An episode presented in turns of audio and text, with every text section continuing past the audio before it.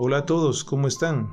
Iniciamos la transmisión de otro episodio del portal eléctrico desde la mitad del planeta, Quito, Ecuador. Iniciamos nuestra aventura. Y es el momento indicado para que realices tus comentarios y tus sugerencias a través de mis redes sociales. En Telegram al canal arroba rcee007 y al correo tutor.rceeq.com. Bienvenidos al portal eléctrico.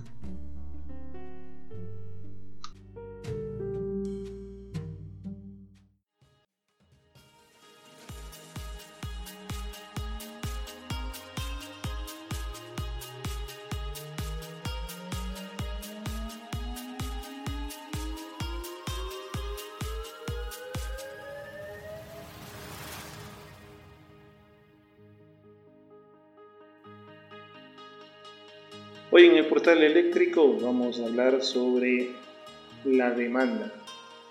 ¿Qué es la demanda eléctrica? ¿Cómo calculamos la demanda eléctrica en base a registros parciales de potencia? ¿Cuál es la potencia instalada? ¿Y cómo se determina los requerimientos de acometida con la potencia de acometida para una abonado? Para contestar esas interrogantes vamos primero aclarando algunos conceptos. Un usuario o un abonado de un sistema de distribución de energía eléctrica es cada uno de los integrantes del sistema de distribución y son de varios tipos, cuyo nivel de consumo de energía se lo hace en forma mensual en kilovatios hora. Para el caso de las distribuidoras locales, se han definido algunos estratos de consumo, es decir, alguna clasificación de los usuarios en base a la carga instalada y a la forma de uso de la luz. ¿Qué es la carga eléctrica?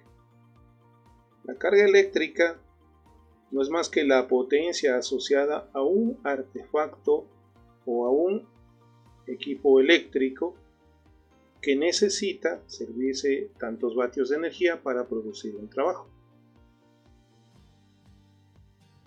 Una refrigeradora, una lavadora, una máquina de coser, son cargas eléctricas, porque esos equipos necesitan una cierta cantidad de potencia en vatios para poder realizar un trabajo.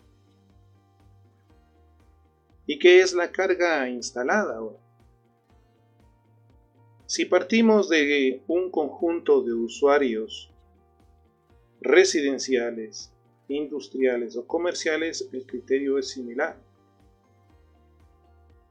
Es decir, para un abonado del sistema de distribución, la carga instalada es la suma de la potencia en vatios de cada artefacto eléctrico que está conectado a las instalaciones.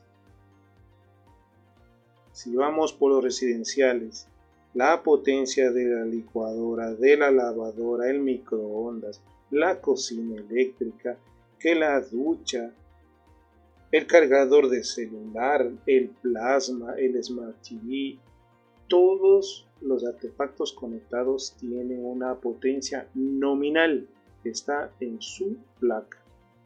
Y la suma de todas estas potencias en vatios constituye la carga instalada o conectada. Desde luego que esta carga puede ser alta, porque mientras más artefactos tenga instalados, la suma de potencia va a ser alta. Pero es muy distinto a la carga en funcionamiento, porque no hay un usuario en que tenga todos sus artefactos funcionando a la vez, al unísono aquello no se da. Así que la carga instalada puede ser alta, pero el consumo pequeño. Pongamos un número. Una carga instalada de un usuario puede ser unos 7-8 mil vatios y sin embargo lo que consuma realmente puede ser unos 2 kilovatios, 1 kilovatio.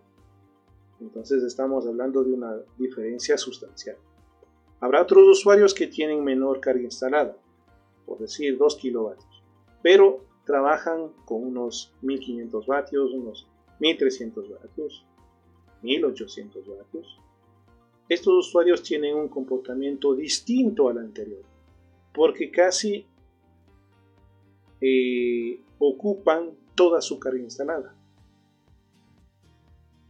He aquí la diferencia entre los distintos usuarios. ¿Cómo usa su carga? ¿La usa toda la vez? ¿La usa muy poco? Cada uno tendrá sus propias costumbres, sus tiempos y sus horarios de consumo. Por eso, en este caso, la demanda eléctrica es como una huella eléctrica. Cada usuario tiene su propio estilo y su propia demanda de consumo. Sin embargo, ya topamos el término de demanda. ¿Qué es la demanda entonces? Y hemos dicho que la carga eléctrica no es más que un equipo con su potencia para funcionar y para poder eh, realizar un trabajo. Que la carga instalada es la suma de la potencia de todos los artefactos de ese cliente que también viene a ser otra potencia, otros vatios en funcionamiento. Algún rato todos, algún otro rato muy pocos. Y acá tenemos la demanda, la demanda eléctrica. La demanda eléctrica no es más que una potencia, pero no es ni es la potencia instantánea, ni tampoco es la potencia nominal de los artefactos, y peor aún es la carga instalada. La demanda corresponde a una potencia promedio en un intervalo de estudio un intervalo de estudio que puede ir de 15, 30, 60 minutos. Para el caso de los usuarios del sistema de distribución, en este caso para los usuarios residenciales o para los usuarios comerciales e inclusive para los industriales, debido a que ellos van a facturar el consumo de energía, el intervalo de demanda se hace en un periodo de estudio de 15 minutos y sobre eso nosotros establecemos el valor de la demanda. Pero ¿cómo, cómo lo hacemos? La demanda se obtiene de la siguiente manera. Vamos a establecer muestras de la potencia que se esté consumiendo a través de un batímetro u a través de un analizador de energía.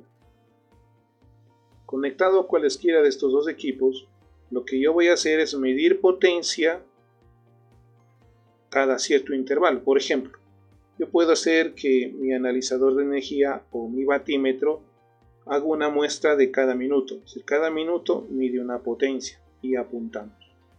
O cada 5 minutos mide la potencia y apuntamos y hacemos tantas muestras, si son cada minuto, pues 15 muestras, y si son cada 5 minutos, pues daremos 3 muestras. Sumamos esas muestras en vatios y sacamos la media aritmética. Si son cada 5 minutos, sumo 3 potencias y divido para 3 y esa potencia promedio es la demanda durante 15 minutos. Es decir, la demanda durante esos 15 minutos de estudio es el promedio de todas las potencias registradas. No es ni la primera, ni la segunda, ni la cuarta. Es todas las potencias que se estableció o se registró en ese periodo de estudio promediado. Ese es el valor que representará el intervalo. Pero la demanda, calculada de esta manera, no solamente la podríamos establecer para un usuario residencial, también lo puedo hacer para un comercial y también para un industrial, puesto que lo que tenemos que hacer es tomar medidas de potencia en, nuestro, eh, en nuestra caja de distribución o en el contador de energía eléctrica a través de un equipo patrón como es un batímetro o un analizador. Con esta demanda establecida, yo podría decir, bueno, ya tengo la demanda y con eso digo, a ver, y tengo una demanda de 5 kilovatios, entonces que la empresa distribuidora me dé una cometida que soporte 5 kilovatios, porque eso es lo que yo podría consumir.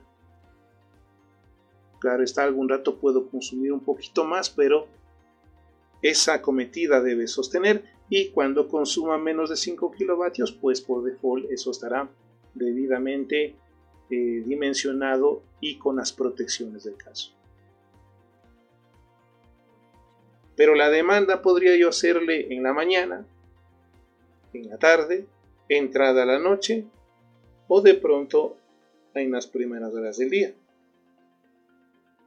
Y vamos a ver que esas demandas son diferentes, puesto que en la mañana, digamos a media mañana o a media tarde, los requerimientos de iluminación pueda que no sean muchos, sean pocos, y no estoy utilizando varios artefactos como serían cocinas, microondas y otras cargas como duchas. Pero si yo tengo a las primeras horas de la mañana, lo más probable es que me esté tomando una ducha, posiblemente esté utilizando la cocina para elaborar el desayuno, esté mirando de pronto noticias o algo por el estilo, entonces vamos a tener una carga alta. Y lo mismo entrado la noche, tipo 7 de la noche, estaríamos en condiciones similares.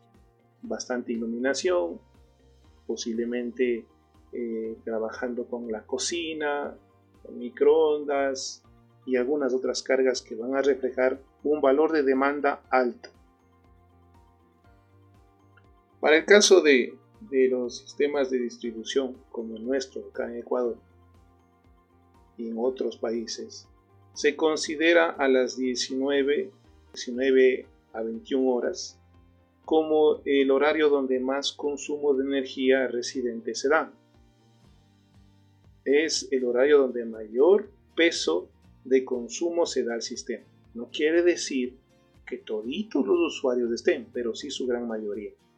Entonces, como les había dicho al inicio del episodio, eh, al establecer la demanda, las distribuidoras locales tienen definidos perfiles o tienen definidos eh, estratos de consumo para ver cuáles usuarios tienen mayor o menor consumo de energía. Y esos horarios, los de 19 a 21 horas, son como referentes para aquello. De esa manera entonces, la demanda es una potencia promediada en un periodo de estudio para definir cuáles son los requerimientos de potencia que necesita el abonado. Y según eso la empresa distribuidora le dará la cometida con el calibre adecuado para soportar la potencia de demanda y también las protecciones del sistema. También habrá un contador de energía porque ahora este contador de energía va a ser el registro. En el caso de los residentes, solo habrá el registro de consumo de energía, no de potencia. En los usuarios comerciales y también en los industriales se instalan equipos de medición, medidores, ya sea de medición directa, semidirecta o indirecta, que registran el consumo no solo de energía, sino también de demanda. Definido entonces cómo se obtiene la demanda de consumo para un usuario en concreto residencial, ya tenemos entonces claro la potencia eléctrica o carga, la demanda y la carga instalada. En el siguiente episodio hablaremos las formas de calcular la demanda, no solamente con mediciones, porque esto sería útil para cuando quiera repotenciar o hacer un cambio de medidor. Pero cuando yo recién quiero instalar, cuando yo quiero poner nuevo servicio, ya las empresas distribuidoras tienen definido en sus normas ciertos valores tipo de acuerdo al usuario en función del estrato de consumo y de su ubicación geográfica. Para los usuarios comerciales, pues ahí sí dependerá de los artefactos a instalar. De los residenciales ya los hay establecido en tablas vía norma. ¿Dónde se sacaron esas tablas? ¿En base a qué criterios?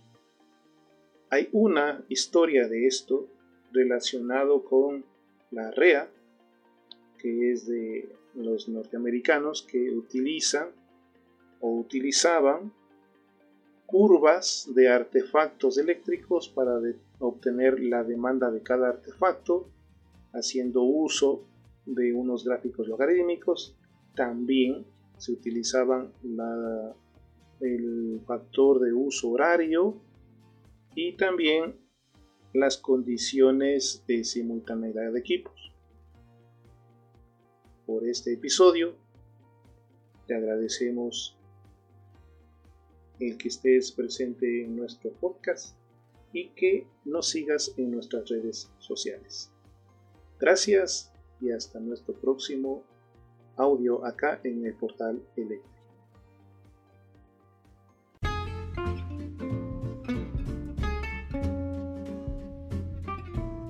Hemos llegado al final de otro episodio más aquí en el portal eléctrico. No te olvides tus comentarios y de suscribirte a este podcast y a mi canal de YouTube, que lo encontrarás en la descripción de este audio.